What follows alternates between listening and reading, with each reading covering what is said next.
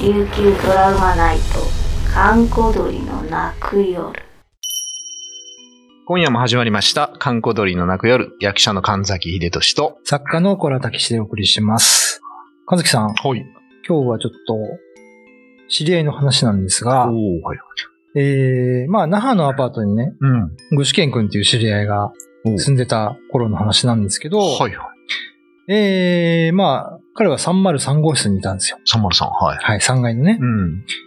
で、30には空き部屋で、うん。まあ、301には60代の男性が暮らしてたらしいんですけど、うん。えー、まあ、横の30には空き部屋だったはずなんですけど、うん。まあ、その303に暮らしてから、うん横で物音がするらしいんですよ。話し声とか、この、はいはいはい。なんか物がぶつかる音とかねう。ん。で、あのーある時、午後10時ぐらいにうんテレビを見て食事してたら、うん。隣の壁がどんどんどんどんって大きな声で、鳴ったんですよおーはいはい。で、その後に畳の上を歩く足音がこだまして、うん。外のね、鉄のドアが開いて閉まる音がしたんです。キーガシャーンって。うるせえと思って、あれ空き部屋に誰か入ったのかなと思って、びっくりして見たら、うん隣は真っ暗なんですよね。もう、はいはいはい。で、逆に301の人うが、んそんな音立ててもこんな大きい音しないよなと思って、ああ、はいはいはい。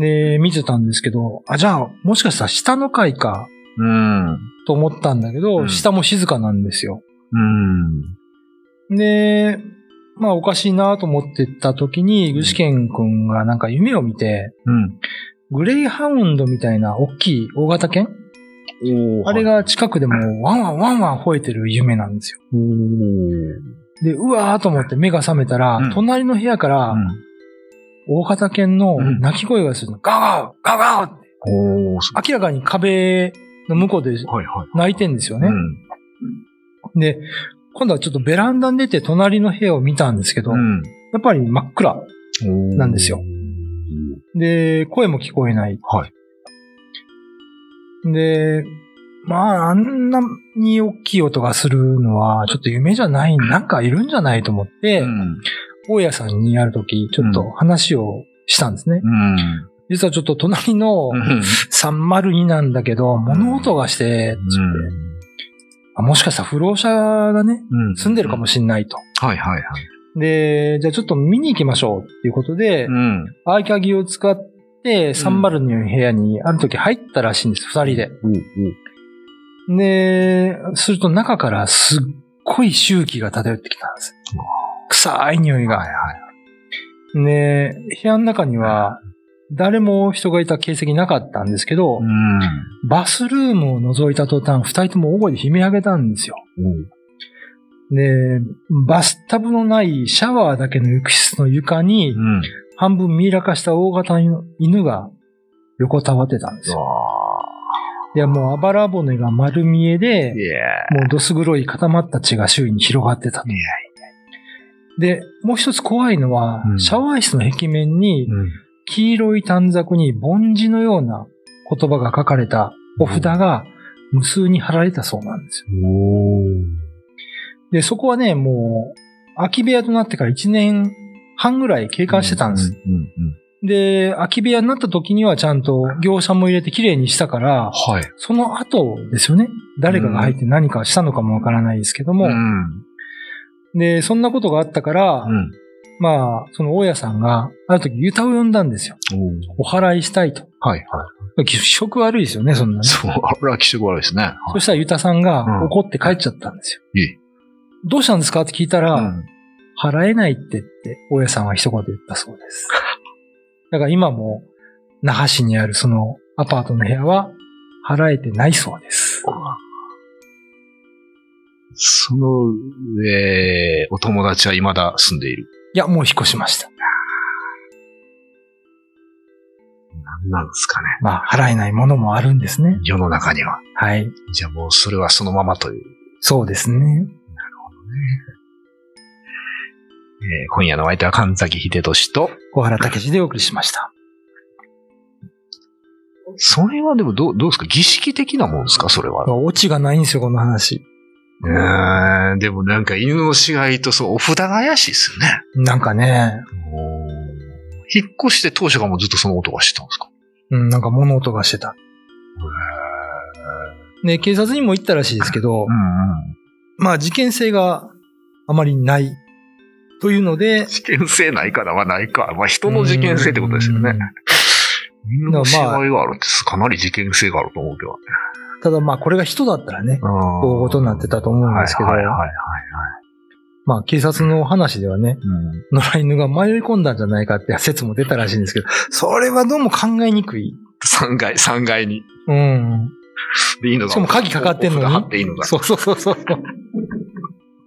考えにくいでしょないっすね。それもないと思うな。だから何かの儀式に使ったのかもしれないけども、うん。警察としてはそれ以上わからない。そのお札っていうのはすんごい気になりますね。うんなんか犬だけなら、だけならってことないけどね。うん。もしかしたらなんか犬ちゃんを忘れていったかもしれないし。まあ。ね。それともう一つこっちのおじさんです。301の方。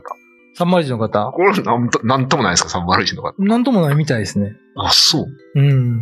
ええじゃあ303だけにこの影響が。そうですね。隣の部屋。なんか聞いてんのかもしれないですけど、まあ60過ぎのおじいさんだったから、耳も遠いのかなと思って、で夜はお酒ばっかし飲んでおられるっていう話聞いてたから、じゃあその友達に向けてのなんかの攻撃やったんじゃないですか、それ。ああ、それ考えると怖いですよね。うーん。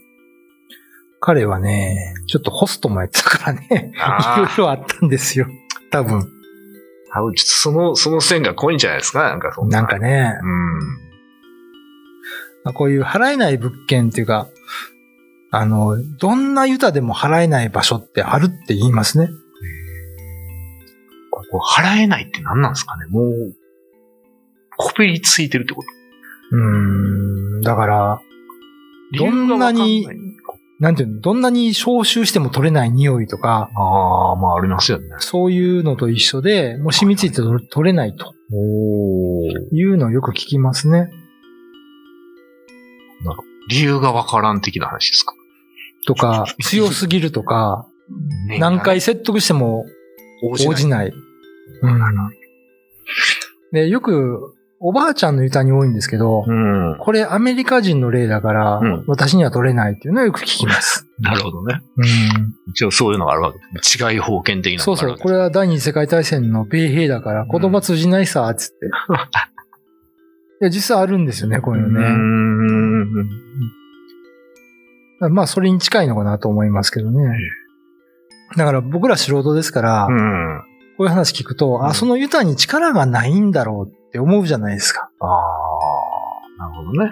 力不足でそういうこと言ってんのかなとうん。思ったら別のユタも同じこと言ったりね。うん。まあ、やっぱあるでしょうね。そういうのランク的なものがそうね。ええ例のね。なんか。まあそういうなんか払えない場所ってのを何箇所かありますね、やっぱりね。これはどうしていくんですかねもう払えなかったらそのままですかその302は。空き地、ああ、そうで空すき、ね空。き家としてずっと。まだそのアパートはありますからね。アパートはある人住んでました。え、302。うん。人住んでた。うん。おお。明かりついて たから、払えてんじゃないですかじゃあどうですかね。だからやっぱりその具志堅君についてた なんかかもしれないし。そうじゃないですか。具志堅さんの問題だったんじゃないですか、なんか。その後、具志堅さんはお元気ですかあ、元気ですよ。あ、そうう。ん。あじゃあ、じゃあいいのかなそのね、具志堅君の話がもう一個あって、いはい。ホストをやってたんです。松山でねおー。はいはいはい。んで、もう15、6年前の話らしいですけど、ん。あのーある店でホストをやってる時に、うん。いつもその貢いでくれるおばちゃんがいたらしいんですよ。うん。はいで、高いお酒入れたりね。はいあのーで、ある時そのおばちゃんがはい。うん。来なくなったと。毎週何曜日かには毎回来てたらしいんですけど、うん。パタリと来なくなったのでう、で、連絡先聞いてたから、うん2、3週間来なかったから、いっぱいちょっと電話してみようと思って、うん。電話したんですよ。うんそしたら、ずーっと出ないんだけど、うん。 1分ぐらいコールしたら出てきて、うん。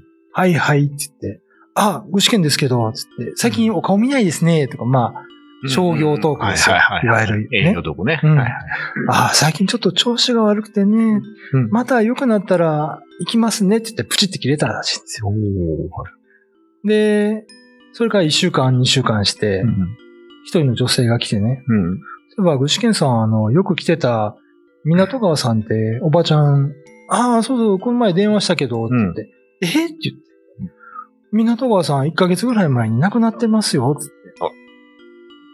で電話したのは2週間前、つって。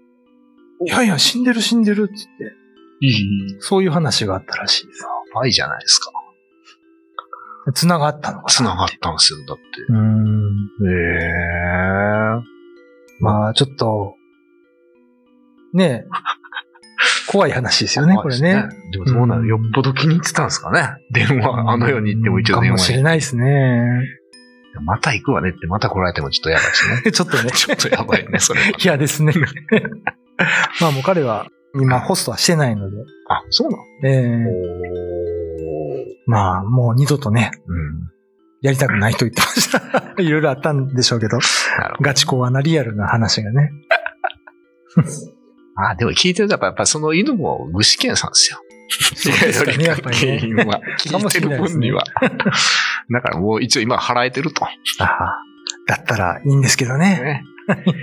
じゃあ場所はわかるんですよね。何のその302あ、わかるわかる。わかりますよ。じゃあまた、うバんニー、あ、タイム住んで るのか。また誰か、ぜひぜひ、そうですねいただいて。まあ今住んでる人いましたからね。あ、そうですね。うん、なるほどね。いやーまあまあ、なんかリアル怖い話でしたね。はい。えー、神崎秀俊と、小原武史でお送りしました。 YouTube のチャンネル登録高評価 Twitter のフォローよろしくお願いしますポッドキャストも配信中詳しくは概要欄まで。